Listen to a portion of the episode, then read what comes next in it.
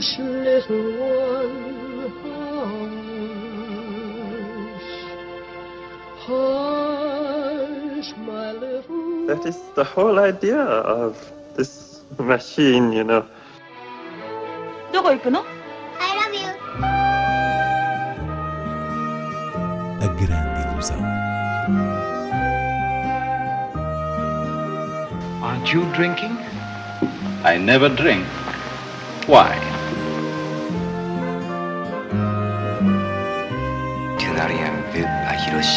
J'ai tout vu.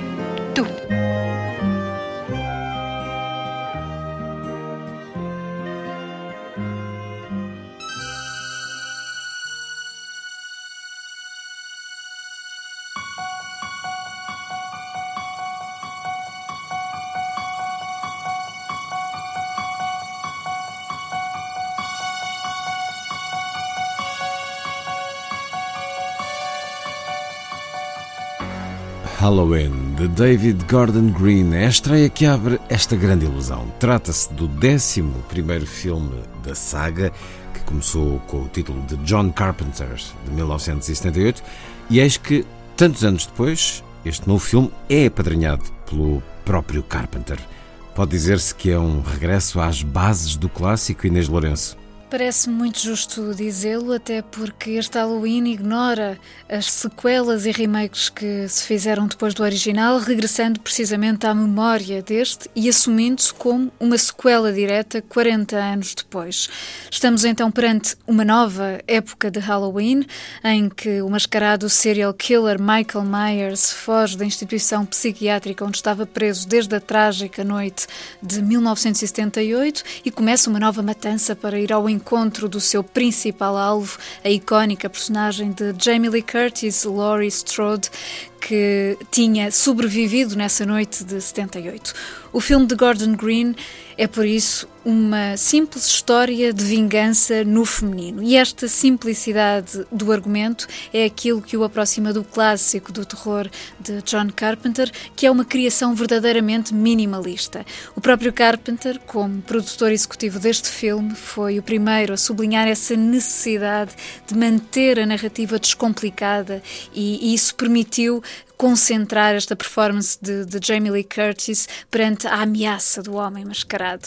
Portanto, o Gordon Green estudou bem a matéria. E se é verdade uh, que, apesar disso, este Halloween não tem a subtileza do original e nem sequer é muito assustador, porque se trata de um filme bastante seco na abordagem do medo, essa característica acaba por beneficiá-lo enquanto produção contracorrente dentro do atual panorama do género do terror. Ou seja, seja, não é um filme que alinhe na lógica industrial do susto, mas que evidencia um genuíno gosto cinéfilo em homenagem ao primeiro filme. E aqui a banda sonora de Carpenter também ajuda a regressar às raízes. 40 years ago, on Halloween night, Michael Myers murdered three people.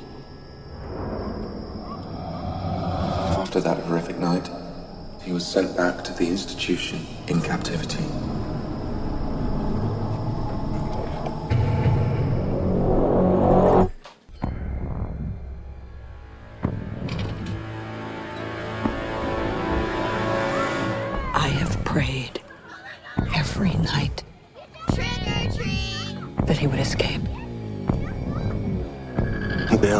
That for?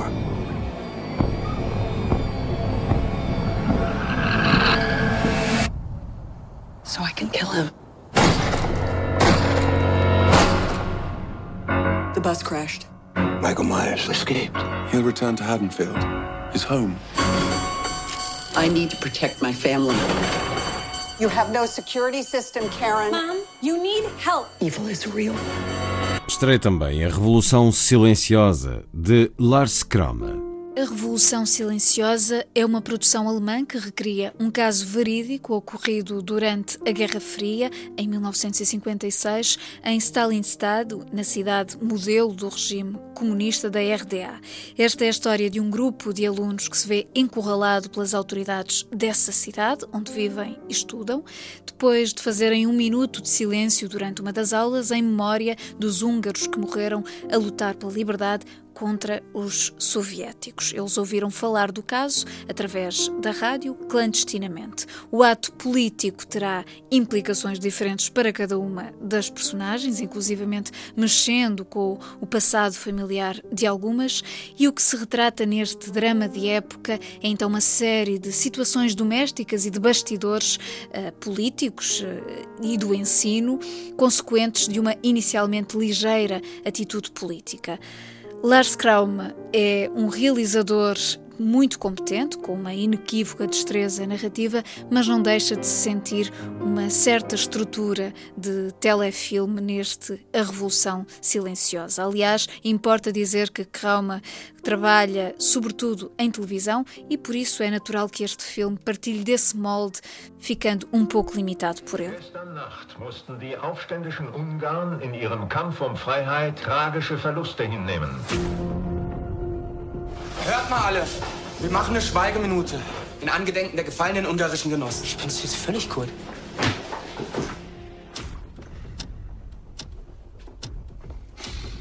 Ich will wissen, was hier gespielt wird. Was ist hier los? A programação de novembro da Cinemateca assinala os 70 anos da instituição. Como é que se celebra esta efeméride? Inês Lourenço. Há um conjunto de iniciativas que marcam o aniversário e que se vão estender até julho de 2019, sendo tanto da parte da programação como de outros setores. Mas aquilo que destacamos para já é um ciclo que condensa o ângulo principal das comemorações. Chama-se 70 anos, 70 filmes e nesta primeira parte apresenta 35 histórias da história da Cinemateca. São, portanto, filmes simbólicos na própria narrativa da casa, por variadas razões relacionadas com os contextos de exibição.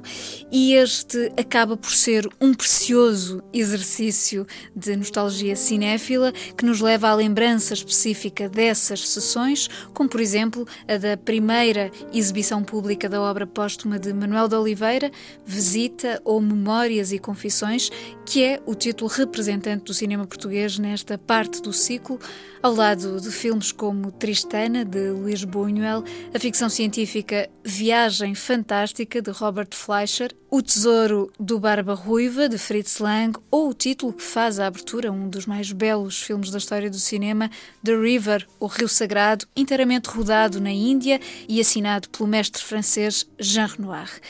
Também o musical Sinfonia de Estrelas de Busby Berkeley, com Carmen Miranda, está entre as escolhas, proporcionando um regresso ao tema Aquarela do Brasil.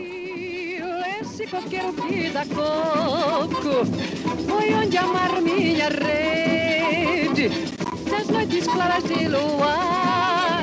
Brasil, pra mim, Brasil, Brasil, Brasil. Oh, Brasil brasileiro, do Oh, Brasil brasileiro, salva o mundo inteiro. Terminamos hoje com a sugestão do DVD O Outro Lado da Esperança, de Aki Kaurismäki uma edição Midas Filmes. Este mais recente filme do finlandês Kaurismäki é o segundo título da trilogia portuária iniciada com Le Havre, de 2011, e seguindo a linha das histórias sobre migração e a bondade dos estranhos, o outro lado da esperança dialoga com a atualidade da questão dos refugiados.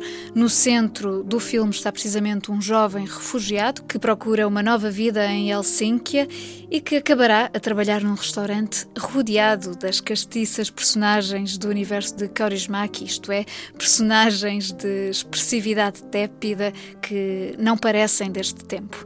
De resto, é o mesmo humor, o mesmo rock and roll finlandês, a excepcional mise-en-scène e um humanismo de graça chapliniana que revestem este que é um dos belíssimos filmes do ano passado.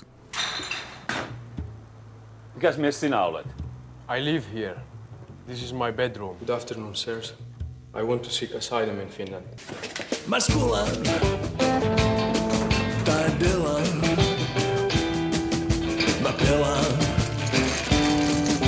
tequila,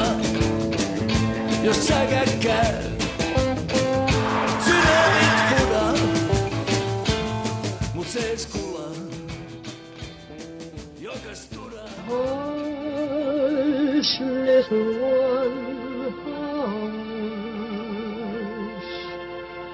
hush, my little. That is the whole idea of this machine, you know koikunu? I love you. A grande ilusão. Aren't you drinking? I never drink. Why? Tu n'as rien vu à Hiroshima. J'ai tout vu.